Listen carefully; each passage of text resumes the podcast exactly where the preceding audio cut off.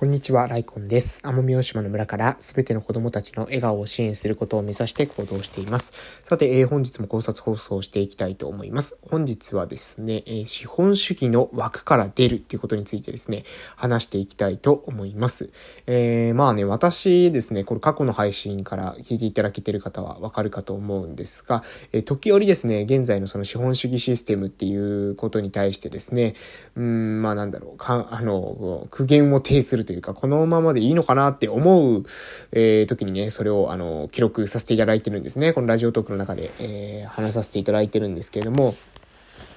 今日もね、やっぱり、うん、ちょっとそういう、あの考えると、タイミングっていうのがあったので、えー、話そうかなと思います。えー、その名もですね、この資本主義の外に出る、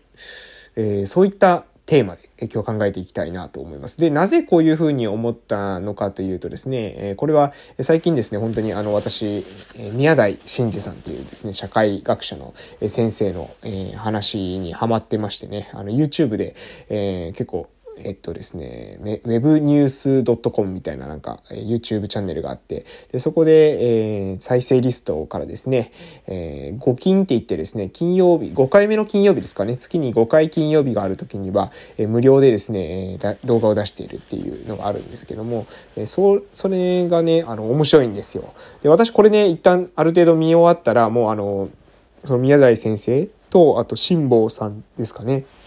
辛坊先生なのかもしれませんけど、えー、ジャーナリストの方と宮台先生っていうその、えー、社会学者の方が、えー、なんかウェブの、ウェブ上で、えー、有料でですね、500円かな。えー、月500円で、えー、そういう、何ですか、週に1回自分たちの、えー、社会に対するそのニュースに対するニュースをこういうふうに自分たちは、えー、解釈しましたとかっていう、なんかそういった動画をですね、投稿している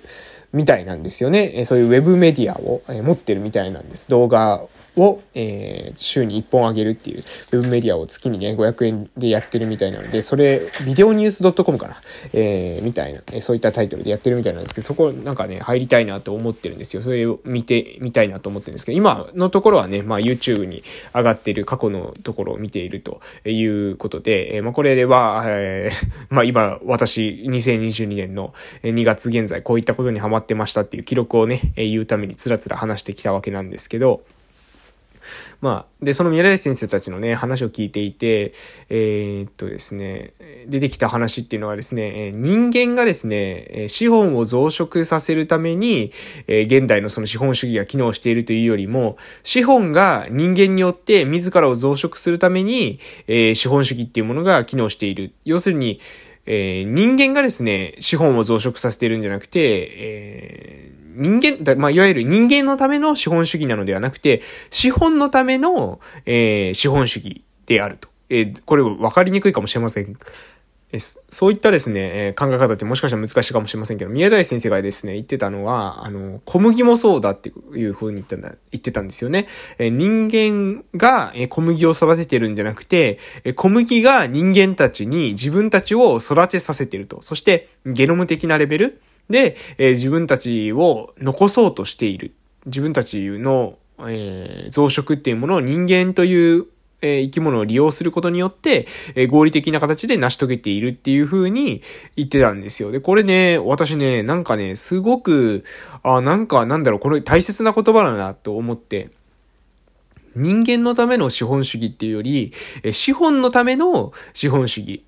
人間が資本を増やしてるんじゃなくて、資本が人間によって自らの増殖を、えー、手伝わせているっていうような考え方をしたときに、かなりね、腑に落ちるんですよ。で、これね、多分もう私のその価値観上、しょうがないと思うんですけど、私正直ですね、その資本主義ゲームの、あのー、ゲームの中でですね、する、え、プレイすることが楽しい人たち。えー、これはですね、どういう風な人たちなのかっていうと、えー、簡単に言うとですね、あのー、資本を、え、増やしたい。資本を最大化したい。え、お金を、うん、何ですかね、自分のその貯金額みたいなものを、えー、最大化したいみたいな、そういったお金を増やすこと自体がですね、楽しいっていう人たちに対してね、私はね、その価値観っていうのは本当に、えー、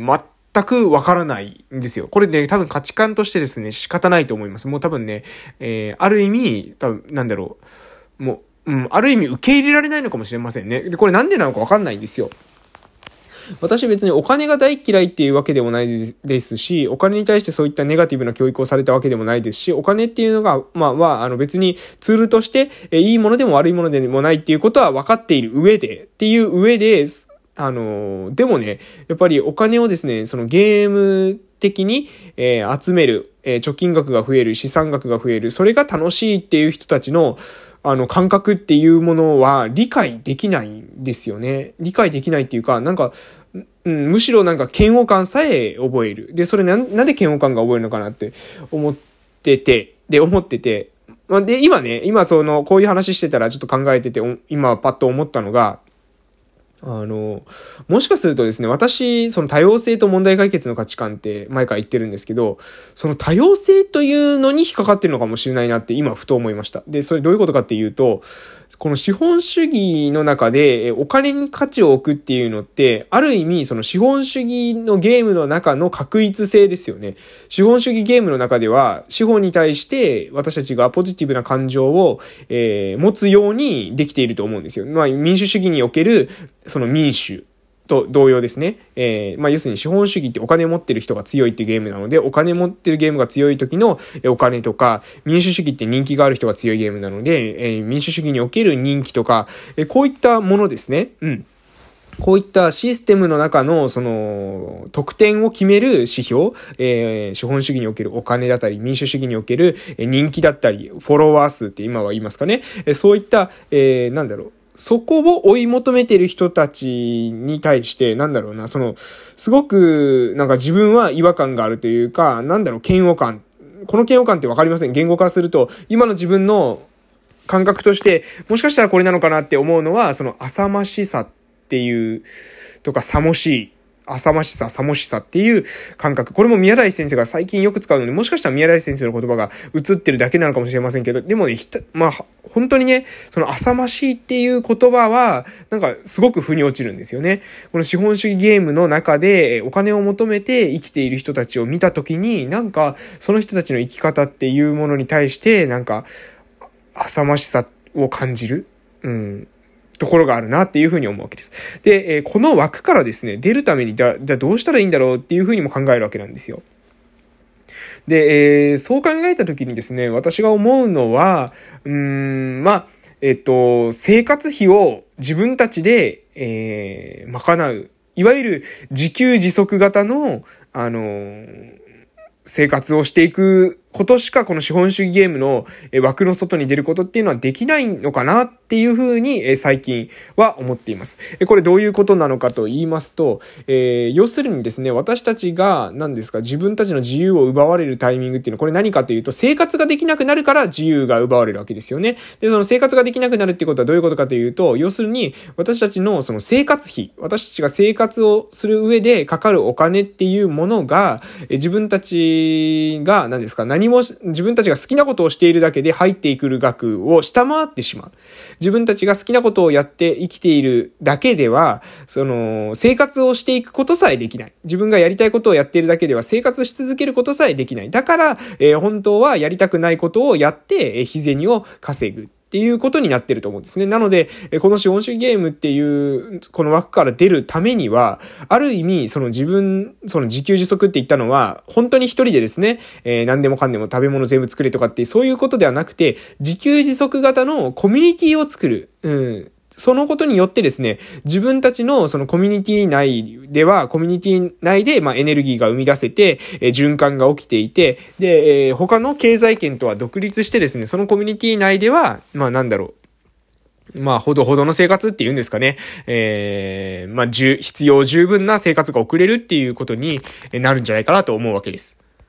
つまり、えー、何が言いたいのかというと、まあ私たちね、えー、もちろんですね、そういうなんだろう、いろんな欲を持つことがですね、悪いとは思わないです。いろんな欲があるっていうのは、それはそれでですね、そのことによって、様々なことを成し遂げていける人もいるというふうに思います。しかし、えー、一方でそうでない人もいると思うんですよね。そうでない、なんていうのかな、これもわからないですけど、自給自足型っていうんですかね。あまり様々なこう欲がない、えー、自分が、自分の価値観っていうものが最大限に発揮できているっていう空間が心地いいっていう人もいるのかなと思っていて、まあ私なんて典型的にそのタイプなんですよね。何かが欲しいとかそういった感情っていうのはまあほとんどなくて、えー、どちらかというとこの平穏な、えー、生活っていうのが続くっていうことに対して、まあ幸せを感じるみたいな、えー、タイプなんですよ。やっぱ子供たちと遊んでるだけで本当に私楽しいですしね。うん、子供の顔が見えて、あのー、そういう、なんだろう、声が聞こえて、えー、姿が見えてっていうだけで、なんか日々楽しく生活できるわけなので、それ以上の、な、なんていうのかな、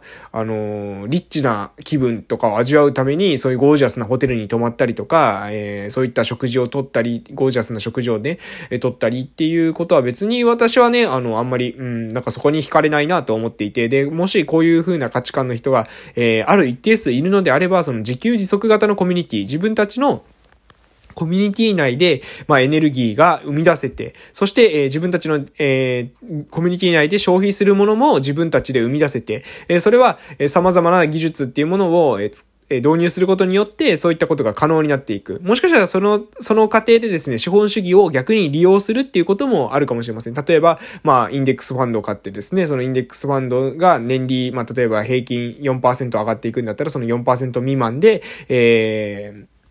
切り崩していけば、あの、資産が減らないとかですね。あと、えー、分配を、株のですね、分配を、えー、うまく利用して、えー、で、その株の余剰のですね、分配部分で私たちが生活するとか、そういった、まあ、いろいろ資本主義を利用した、ハックしたですね、やり方っていうのもあるのかなというふうに思うんですけど、